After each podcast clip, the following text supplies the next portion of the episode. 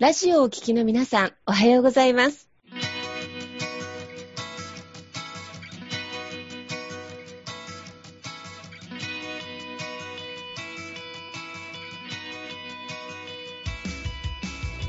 FM 那覇より毎週日曜日9時30分からお届けしております坂本典彦のラジオ経営塾が今日も始まりました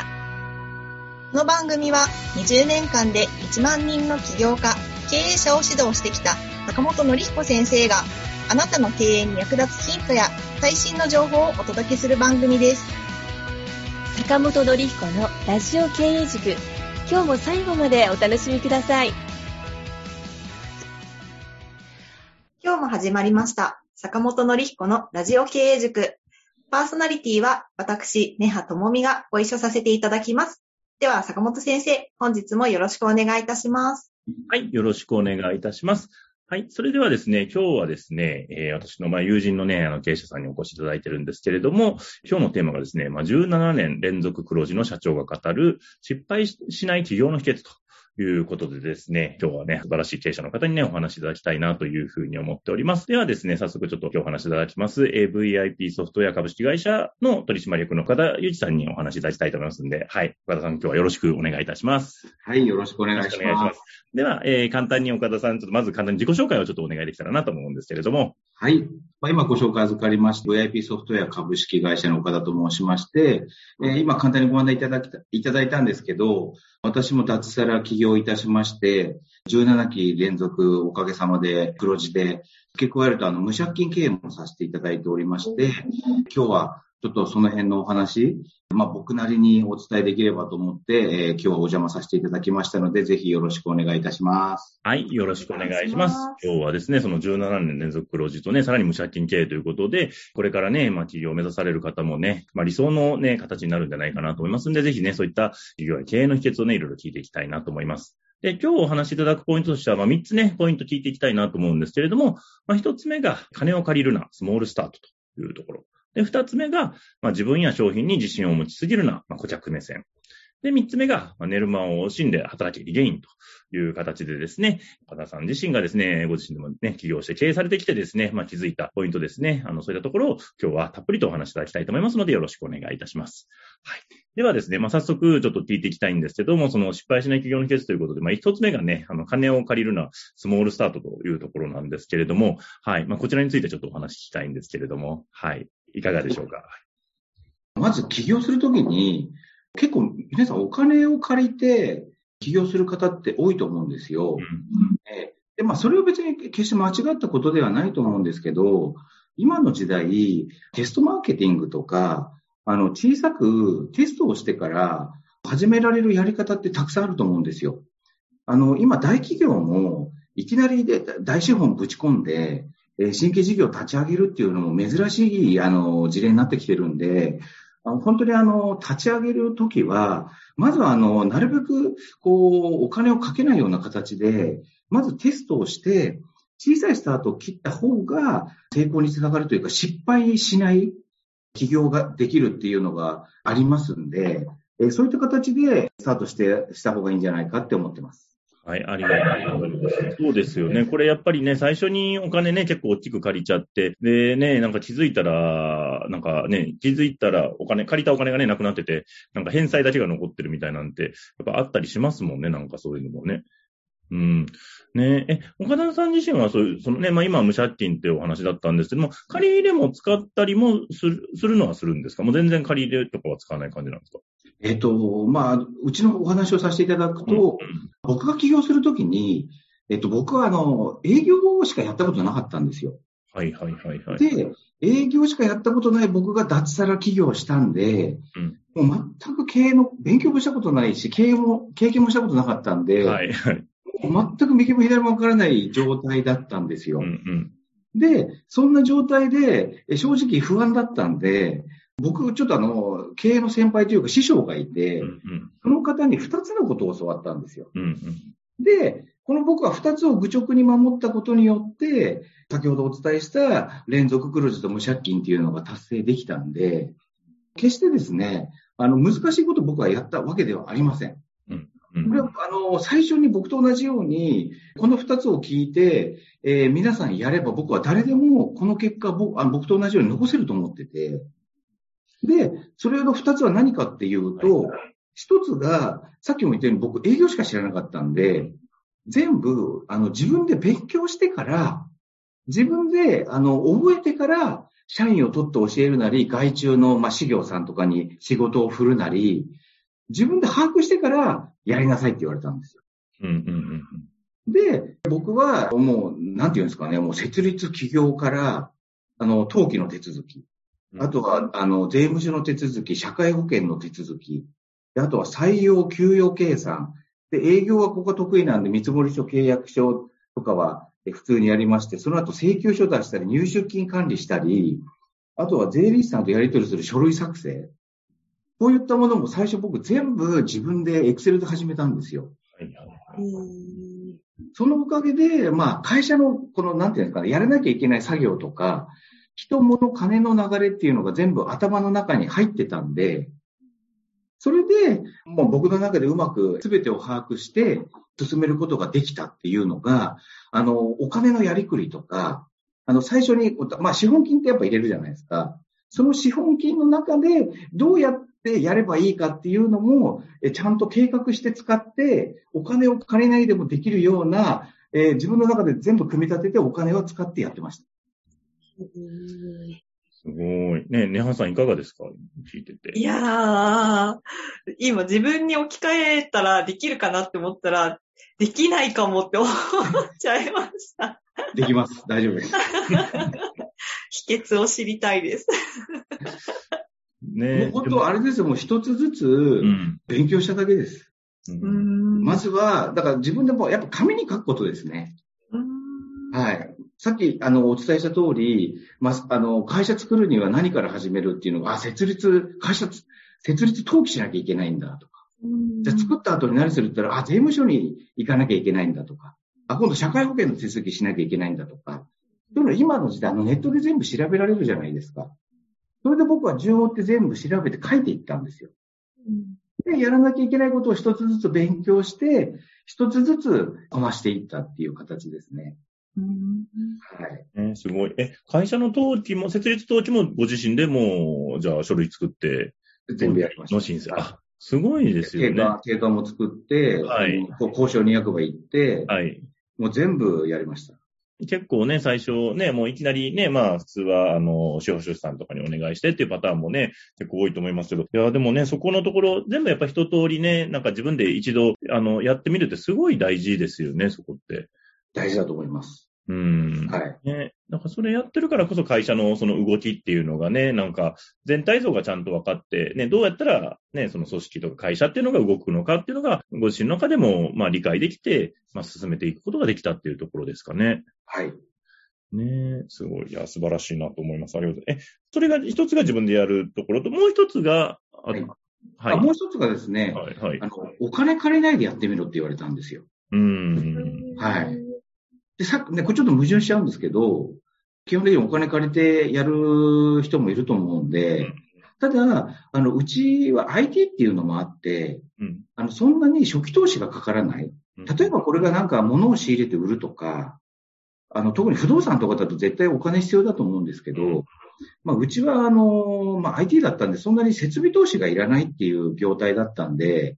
まあ、最初の、まあ、資本金だけで、えどうにか回るような計画を、まあ最初に事業計画を僕作ったんですよ。うんうん、で、じゃあそ、それでお金借りないで、えー、やってみなさいと。で、そこにも、まあ一つ理由があって、僕の師匠がバブル崩壊の時に、結構銀行さんから厳しい貸し剥がしになったようで、まあその辛い経験から、あの、ちょっとお前あんまりああいう経験させたくないからお金借りないでやってみろって言われて、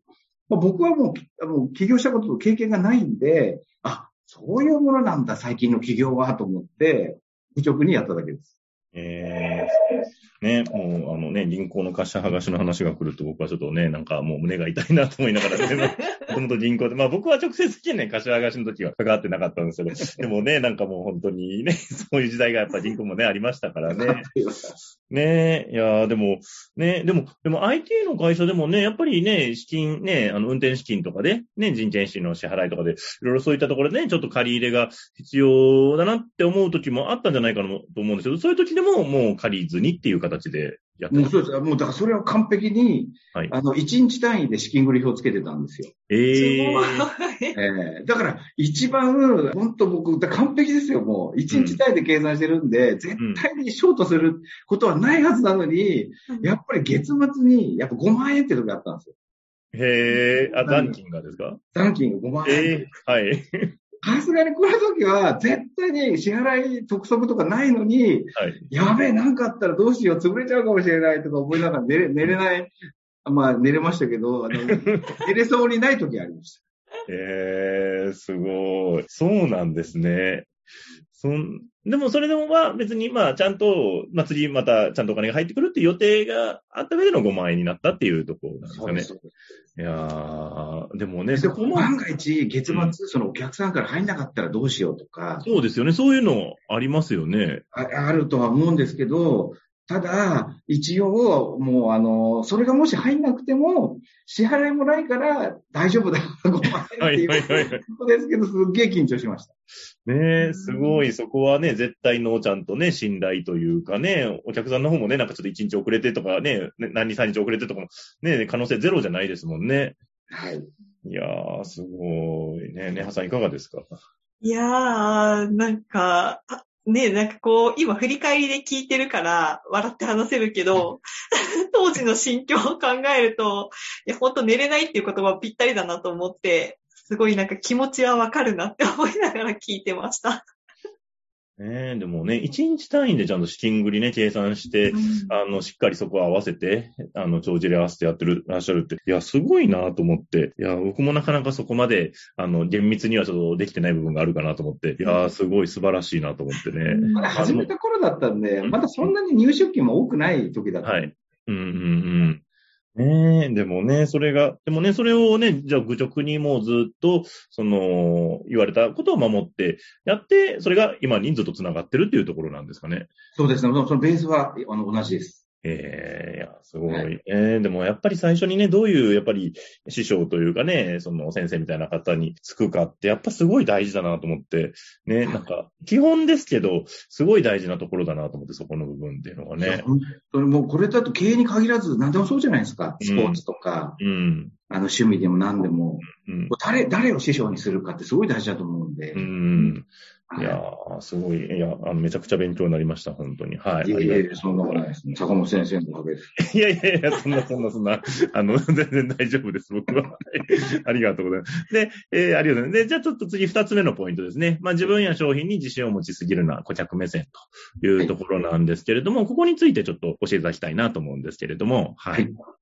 あの、まあ、マーケティング用語で、よくあの、マーケトインかプロダクトアウトとか言うじゃないですか。はい。はい。で基本的には、一番最初立ち上げるとき、うん、あのー、まあ、バックボーンに大手がついてたり資金力があれば、プロダクトアウトで、あの、新商品出して、えー、これを宣伝して売り込むとかでいいと思うんですけど、まずあの、例えば、まあ、個人で起業するとか、そういう方の場合は、まず売り上げ立てなきゃいけないじゃないですか。ですんで、どちらかというともう今あるマーケットに入っていくっていう形。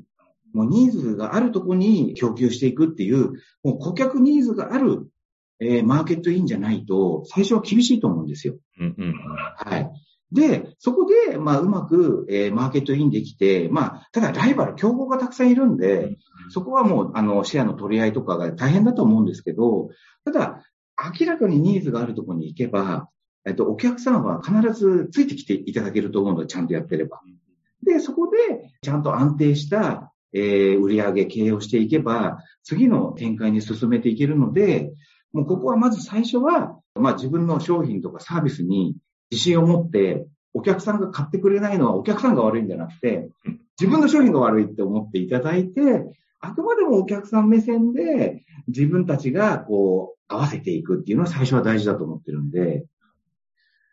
なるべく顧客目線がいいなと。うんありがとうございます。いや、でもね、ここってね、なんかすごく、頭では理解できるのと結構難しいと思う方も結構いらっしゃるのかなと思って、やっぱりね、特に最初起業してね、いや、自分はこの商品でちょっと勝負したいとか、これちょっと売っていきたいってなると、よく、自信もないとダメな部分もあったりする部分もあるかと思うんですけど、この辺のそのバランスっていうか、どう、どうなんですかね、その辺でどうバランスを取っていくというか、はい。ここに関しては、あれですね、ななんていうんですかね、あの、自分の商品に、うん、あの、営業するときは、もう、やっぱ自信は、やっぱ絶対なきゃいけないと思うんですよ。うんうんうん、あのいいもの、自信というか、いいものだ。うん、そうですよね。絶対にいいものだと思っていくと。うんうんうん、ただ、それを相手に伝えるときに、押し付けちゃいけないっていうところなんですよね。はいはいはい、はい、自信。自信を持ちすぎるんだってそこなんですよね。うんうんうん、あくまでも自分はいいものを持ってて、いいものを売ってるんだけど、ただ、それを伝えるときに、顧客目線で、えー、伝えていかなきゃいけないと。うん営業しなきゃいけないっていうところですよね。うんうん。はい。そうですよね。これ、例えば顧客目線で伝えるときに、その、なんかどういうふうに伝えると顧客目線で伝わるかみたいなのってあったりするんでしょうか？もう僕はあれですよ、ヒアリングですね。うんうんうん、会話、コミュニケーション。うん。はい。言ってしまえばもうコミュニケーションさえ取れていれば、うん、ある意味何でも売れるじゃないですか。うん。そうですね。えー、言い方悪いかもしれないですけど。いやいや、でもね、もう売れるね、営業の方は皆さんやっぱりそうおっしゃいますもんね、やっぱりね。はいうん。いやー、すごいね。なんかでも、そこの部分ってね、バランス取るのすごい難しいところでもあるんですけど、ね、あさんいかがですか、その辺は？そうですね。ヒアリングって、やっぱりね、大事って皆さんおっしゃっているのよく聞いてるから、でも自分が実際にこう商品を紹介するときってどうかなって思うと、やっぱりなんか自分の方が喋る量が多くなっちゃう、なりがちになってるな。振り返ると、喋りすぎちゃったなって思ったりするんですけど、やっぱそこの、さっきおっしゃってたみたいにバランス、難しいなって思ったりするので、なんかどういうふうに意識したらいいのかなって、岡田さんがなんかこう気をつけてるところとかあれば教えてほしいなと思いました。ああ、えー、僕個人的なことを言わせていただきますと、もう僕は基本的には喋んないです。うんもう聞く一方ですね。うん、お客さんが話しやすい質問を振ったりとか環境にしたりとか、もう本当にいかにも相手にもう気持ちよく喋ってもらって、最後に、あの、こう一言添えるぐらいな感じで僕は喋ってます。うん。はい。結局相手が仲良くなる感じですね、はい。そうですね。相手がもう心開いてくれないと、先に進まないじゃないですか。うん、いかに喋らすか。はい。いやね、そこの部分ね、本当に大事というかね、なんか、あの、やっぱりどうね、相手のね、ニーズというか、そこはやっぱね、本当に、あの、本音の部分をね、どんだけ引き出せるかっていうところはやっぱりポイントになってくると思うので、ね、ここはやっぱりこれからね、なんか、あの、ね、スタートされる方もね、あの、すごく大事なところだなっていうふうに思いますね。はい。ありがとうございます。で、で次ですね、まあ、三つ目なんですけれども、三つ目が、まあ、寝る間を惜しんで働けリゲインということで、ちょっとね、若い方にはリゲインが伝わらない可能性があるんですが、昔ね、24時間働けますかというね、コマーシャルが、えー、一世を風靡しましたけれども、この、まあ、寝る間を惜しんで働けというところで、ちょっとね、これはただ、ね、これを聞くとちょっと厳しいって思う方もいるかもしれないんですけど、この辺をちょっとね、よかったらお話しいたしたらなと思うんですけれども、はい。でちょっとあのタイトルなんで面白く書いてしまったんですけど、はい、まあ起業してよく3年は寝るなとか、うん、えー、昔から格言的なことがあると思うんですけど、うん、うまくいってる方は、まあそんな寝てもいいと思うんですけど、仮にこう、やっぱりうまくいってる人が壁にぶち当たったりですとか、あの、うまくいかない時って必ずあると思うんですよ。そういった時に、寝るなとは言わないですけど、まあ、先ほど僕が起業するときにいろいろ勉強したって言ったと思うんですけど、僕も結構寝る間惜しんで、さっき言った内容全部調べ上げて、自分でやるって結構な、やっぱ時間かかるんですよね。ま知識がない、あの、ものでいろんなそう、リソースを見て、どれが正しいのかって、それを選ぶのも大変なんで、ですので、本当に、そのうまくいってない時とか、えー、次のあの戦略を立てる時って、結構労力、あの、営業するよりもかかると思うんですよ、戦略立てる方が。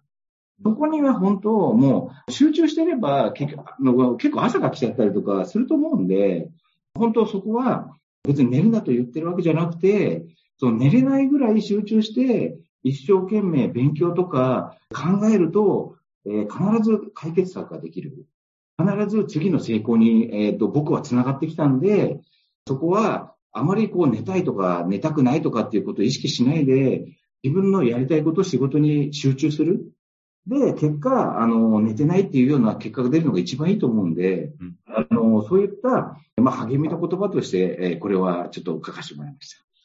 ありがとうございます。でも本当に、でもね、最初の本当に、まあ数年で、まあね、まあ途中ね、またそういういろんな波がありますからね、そうやってちょっと頑張らないといけない時期ってね、来たりとかすると思うんですけど、特にまあやっぱ最初の3年とかっていうのはね、やっぱりわからないことも多いですし、やっその時にどれだけ知恵を絞ってやっていくかっていうところはすごく大事だなっていうふうにね、僕もすごく思いますしね、やっぱそこの経験を乗り越えてくるからこそね、なんか途中ね、良いフェーズにまた入ってくるのかなっていうのがね、あるかなっていうのはね、ここはもうすごくね、あの実感として感じるなと思いますね。はい。皆さんいかがですか？この辺は聞いてみて。なんか今お話聞いてて思ったのが、やっぱその勉強してる時間とか、で、多分これが今やってることが次の何かにつながるとか、先が見えてたりすると、やっぱそこに興味関心が湧くとか、あっという間になんか気づいたら朝になってたみたいな集中力っていう部分なのかなと思って、なんか寝ないで頑張るぞって、まあもちろんそこもあるかもしれないけど、どっちかっていうとなんか気づいたら寝てなかったみたいな、気づいたら朝だった、みたいな方に近いのかなってちょっと思って、自分がそのいやいややるっていうよりかは、なんかそこを楽しんでというか、関心持ってやれることが結構そこにつながってくるのかなってちょっと聞いてて思いました。ね、ありがとうございますね。あの、もう岡田さんにね、あの、今日は会社の企業の3つの秘訣というところでね、お話いただきましたがね、金を借りるな、スモールスタート、自分や商品に自信を持ちすぎるな、顧客目線。で、寝る間を惜しんでただける原因というところでね、まあ最後熱い激励もね、踏まえてお話いただきましたのでですね、ぜひね、これから企業やね、えー、独立考えている方はぜひね、あの、この3つを参考にしていただいてね、ご自身のビジネスに活かしていただけたらなと思います。はい。じゃあね、そんな岡田さんから最後ね、ちょっと、あの、ご案内があるということでね、ご案内いただけたらなというふうに思います。ありがとうございます。すみません。じゃあ最後に、えっと、うちがですね、IT の会社なんで、えー、起業する皆さん向けに無料で使える簡単なえクラウドの事務作業ができるえシステムを無料で提供しています。あの、ジムソルって言うんですけど、そちらをご利用いただくと、起業した後の事務作業ですとか、経営管理が楽になるので、ぜひ、あの、無料からご利用できるので、えー、ぜひご利用いただければと思いますので、よろしくお願いします。はい。ありがとうございます。ね、あの、ジムソルはね、あの、うちのね、会社の方でもね、利用させていただいてますけども、あの、非常にね、あの、使いやすくて、あの、優秀なね、ソフトですんで、でこれがね、あの、1アカウントだと無料で使えますので、あの、ぜひね、あの、そういう経営管理のところとか、まあ、あの、事務のね、入力作業とかですね、経費の入力作業とかね、そういったのに使う方はぜひ活用いただけたらなと思います。で、ジムソルで検索いただきましたらね、出てきますので、あの、無料登録できますんで、ぜひご、えー、ご登録いただけたらなと思います。はい、という形でですね、えー、今日はこの辺で終わりにしたいと思います。それでは岡田さん、どうも今日はありがとうございました。ありがとうございました。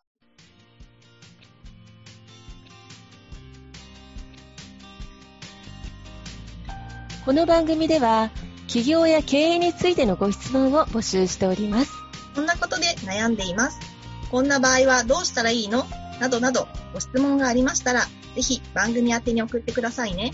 はい。えー、質問の宛先は、立志財団のホームページより、お問い合わせの欄からご質問ください。えその時には、ラジオ経営塾についてとお書きください。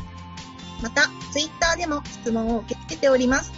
ハッシュタグ、ラジオ経営塾をつけて投稿してくださいね。この番組は、沖縄の起業家や経営者のビジネスの成功に役立つ内容をご紹介しております。また来週日曜日9時30分よりラジオ経営塾でお会いしましょう。皆様楽しい日曜日をお過ごしください。